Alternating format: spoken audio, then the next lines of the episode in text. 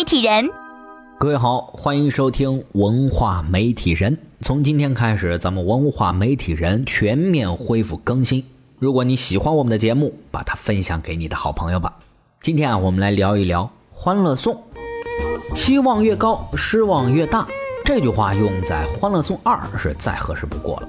作为本年度最受关注的续作之一，《欢乐颂二》自从开播到现在，收视率还是一直十分火爆。不过，跟居高不下的收视率相比，这部剧的口碑却惨遭滑铁卢。相比第一季的好口碑，播出一半的《欢乐颂二》已经是恶评如潮。网友评论说，第二季不但集中了上一季的全部缺点，还把这部剧的精髓全部抹杀，只剩下拖沓的剧情和生硬的广告植入。甚至还有人调侃：难道业界良心《欢乐颂》也要走《小时代》的浮夸套路了吗？究竟是什么原因让第一部攒下来的好口碑，到第二部就纷纷变成了吐槽呢？喜欢看美剧的朋友一定都知道哈，美剧动不动就好几季。你看，像这《老友记》啊，《生活大爆炸》这样的都已经上了十季，而《欢乐颂》这才到第二部，为啥质量就急速下降呢？咱们的中国式续集和老美的相比，到底差在哪儿？今天我们就来和您聊聊这个话题。首先，咱们来回顾一下去年引发现象级讨论的《欢乐颂》五美，他们分别是叱咤华尔街的海归精英安迪，一心想嫁有钱人的樊胜美，不学无术留学海归富二代曲筱绡，还有两个刚刚毕业初入职场的大学生。按理说，五个人都是相当有代表性的现代职业女性，要不然也不会在第一部播出的时候引起那么大的反响和共鸣。但是，到了第二部，观众发现。第一部那种不回避现实并且拿捏有度的优点，在第二部里面反而变成了一种用偶像剧的手法讲述有钱人，用相对写实的路线表现穷人的缺点。仔细一想，这不正跟《小时代》一个套路吗？只不过别人花了一个半小时讲，到《欢乐颂》这儿，明明一集就可以说完的事儿，偏要整个五集才行。剧情拖沓的人神共愤，其中的广告植入还分分钟让人出戏。大量的歌曲展播啊，也时常是让咱们观众感觉仿佛在看一部 MV。再来说说剧情方面，去年《欢乐颂》之所以能够杀出重围，成为现象级，归根结底在于，当其他国产剧还局限在婆婆妈妈的日常或是苦情虐恋的怪圈中时，《欢乐颂》准确地刻画了新时代的都市人群，表现出了很多当下社会的现实问题，比如。性格和原生家庭的关系、群体价值观的迷失、职场上升空间封闭等等等等。当然了，到了第二部，话题度也还是有的。比如说，加入了凤凰女原生家庭问题、富二代的家庭危机、直男癌的处女情节，以及大龄剩女难嫁问题等等。但是，一路从第一部追过来的观众会发现，比起第一部的大快人心，第二部顶多就是在隔靴挠痒，剧情刚刚起了一点冲突就戛然而止。拍摄手法和探索深度远远是比不上第一部。事实上，很多观众啊并不在意舞美的爱情如何跌宕起伏，尤其是像安迪和曲筱绡的感情线，完全就是偶像剧的标准配置，跟咱们多数普通人压根儿就没啥关系。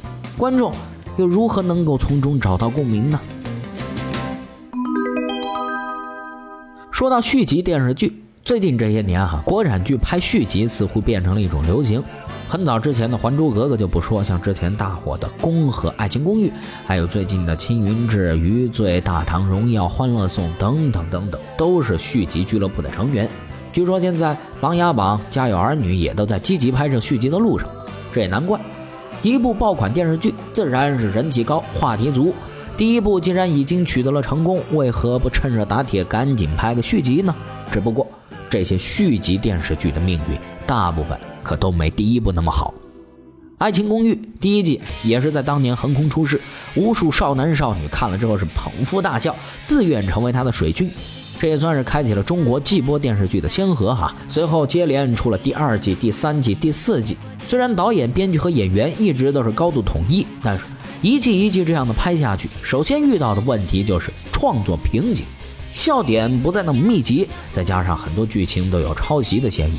到了第四季的时候啊，这口碑已经是大不如从前了。这观众们面对续集电视剧的心理啊，也是复杂的，总是给人希望又给人失望。一方面希望看到更好的作品，一方面又怕续集成了狗尾续貂，反而毁掉了自己心中的经典。《欢乐颂》就是这么一个例子。据说小说的翻拍在最开始制作时就已经计划要做成美剧英剧式的季播剧，而且剧中的几大主演也都是签了三部剧的约，但最终还是没有逃过口碑扑街的命运啊。相比较国产续集的屡试屡败，这些年的美剧那可是把这个续集玩得得心应手。老友记这种经典大头就不说了，实际下来伴随了一代人的青春。再像《无耻之徒》《绝命毒师》《生活大爆炸》《行尸走肉》《权力的游戏》《纸牌屋》等等等等，几乎热门的美剧都轻轻松松就过了五季，而且每一季都受到粉丝的热烈追捧。这是为什么呢？其实《行尸走肉》之所以好看，是因为人物的个性突出；《无耻之徒》之所以能够拍八季，而且口碑还一直稳定，是因为整个故事永远有可以突破的内容。《权力的游戏》之所以有那么多死忠粉，是因为别人拍一集电视剧花的心思，完全可以拍一部电影。说到底，既要把钱赚了，又要坚守住节操；既要把故事讲好了，又要拒绝注水和堆砌，这并不是一件简单的事儿。当然。这也正是国产电视剧目前所欠缺的。想要续集得人心，只有在保留精髓的同时，不断发展故事，不断深入刻画人物，所有的因素都集合成一个牢不可破的网络，这才是观众们真正想要的电视剧。今日关键词。好，今日关键词电视剧。前面咱们说到了美剧。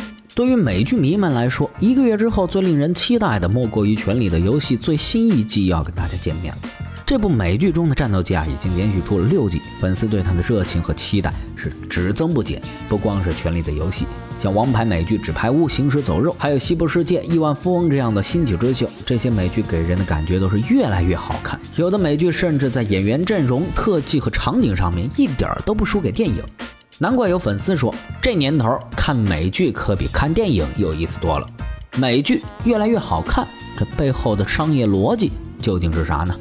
微信公众号“充电时间”回复关键词“电视剧”，就有你想要的答案。本期节目呢就是这样。如果说您喜欢咱们文化媒体人的节目，把它分享给您的好朋友吧。感谢您的收听，我们下期再见。